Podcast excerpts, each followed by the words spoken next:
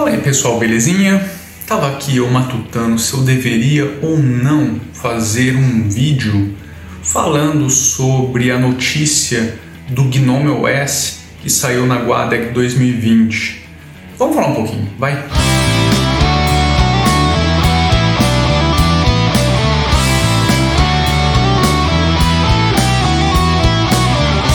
Fala moçadinha, belezeira? Tava eu aqui segunda-feira dando uma olhadinha nas notícias. Claro, vocês estão vendo esse vídeo, esse episódio na quinta-feira, um pouquinho depois, porque eu tenho publicado os vídeos às quintas-feiras. Mas, voltando, tava eu aqui na segunda-feira dando uma olhadinha nas notícias e me veio aí a notícia sobre o Gnome OS, que acabou sendo comentado na Guadec 2020, que aconteceu no final de semana.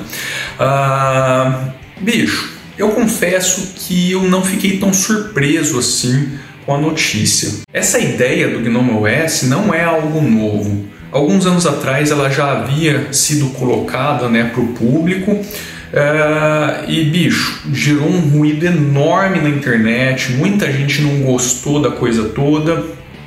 E até onde eu me recordo, e aqui eu posso estar completamente enganado, tá? mas pelo menos até onde eu recordo, isso naquela época tinha ficado como algo a ser tratado com a versão 4 do Gnome.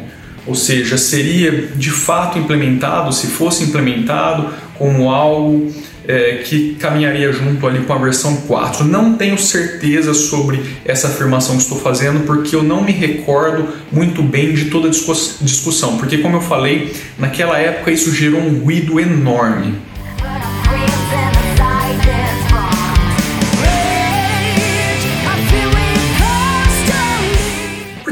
Que eu não fiquei tão surpreso assim? Primeiro, porque não é um conceito novo que eles estão trazendo para o público, para as pessoas que estão envolvidas com o projeto. Como eu falei, eles já trouxeram isso no passado. Segundo, que depois do KDE Neon, ou KDE Neon, como queira, é, depois do KDE Neon, ter feito, né, ter surgido e ter mostrado como as coisas acontecem ali, ter colocado em prática esse tipo de proposta, bicho, eu acho que até faz sentido para os caras, entendeu?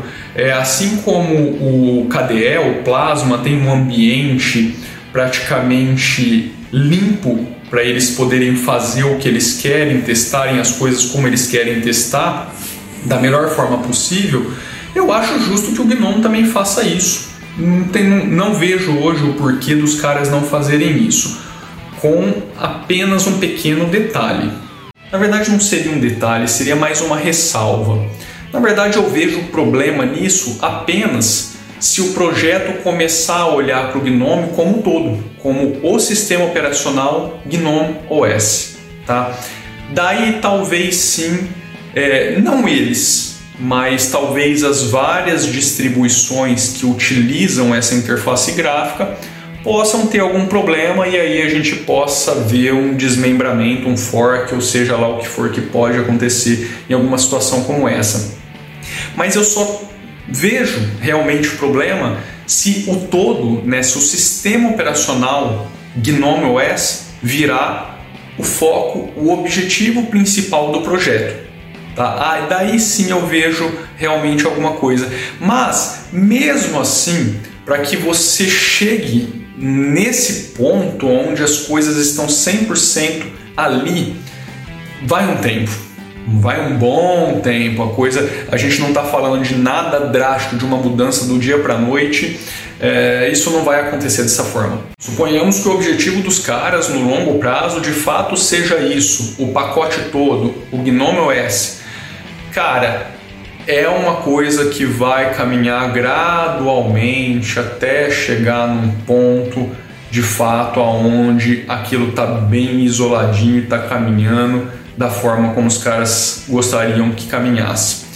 É, eu digo isso porque a gente tem o histórico de todo o desenvolvimento de software livre, das distribuições, das interfaces gráficas, dos aplicativos, e em toda essa história a gente vê que existe uma evolução gradual para que as coisas aconteçam. Então, nada disso, se de fato é, for acontecer, nada disso vai acontecer do dia para a noite. A gente vai ver um caminhar bem tranquilo para esse tipo de situação, mas sinceramente, hoje, pelo menos eu não vejo isso como um objetivo dos caras.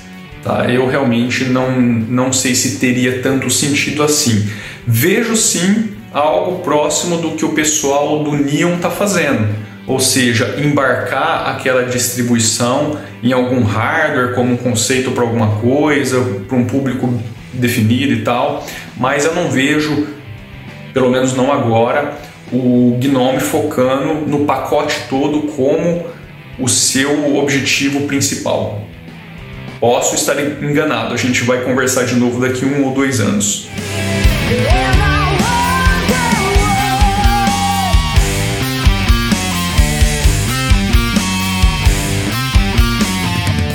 Pô, Marcão, mas você não vai falar do slide dos caras lá, dos tópicos e tal? Bicho, tá tudo lá. E muita gente já falou e tal. Eu não sei por que, que eu deveria chover no molhado aqui. Eu acho que apenas um detalhe que me chama bastante atenção e que me agrada, sinceramente, é ver que os caras estão insistindo nessas novas tecnologias de empacotamento. No caso deles, o Flatpak. É, eu acho que faz sentido e eu acho bacana o projeto forçar esse tipo de coisa, porque só dessa forma a gente vai conseguir, nos próximos tempos, migrar com mais velocidade para esses novos empacotamentos e eu vejo muitos benefícios desses tipos de empacotamento, tanto o Flatpak quanto os snaps e quanto os, app, os, e quanto os app images. Eu acho que fazem muito sentido principalmente se a gente quer ver novas coisas vindo para cá, principalmente dos grandes players. Então, quanto mais a gente caminha, evolui com esses pacotes, melhor vai ser para todo o universo Linux, pelo menos na minha opinião. Tá bom? É isso. Espero que vocês tenham gostado. Eu sei que essa, esse vídeo chegou um pouquinho atrasado, mas infelizmente Estou publicando os vídeos apenas nas quintas-feiras, quem sabe isso no futuro mude, mas por enquanto é assim que eu consigo fazer a bagacinha toda, beleza? Não esquece de dar o joinha, de se inscrever no canal e de ir lá no Vartry Music prestigiar o projeto também se você gosta de rock and roll. Claro que se você não gosta não faz sentido algum dar um pulo naquele canal. Só lembrando que tudo que toca nesse canal, todas as músicas desse canal, são do projeto Vartry Music. Beleza? É isso, nos vemos no próximo episódio. Um abraço e fui!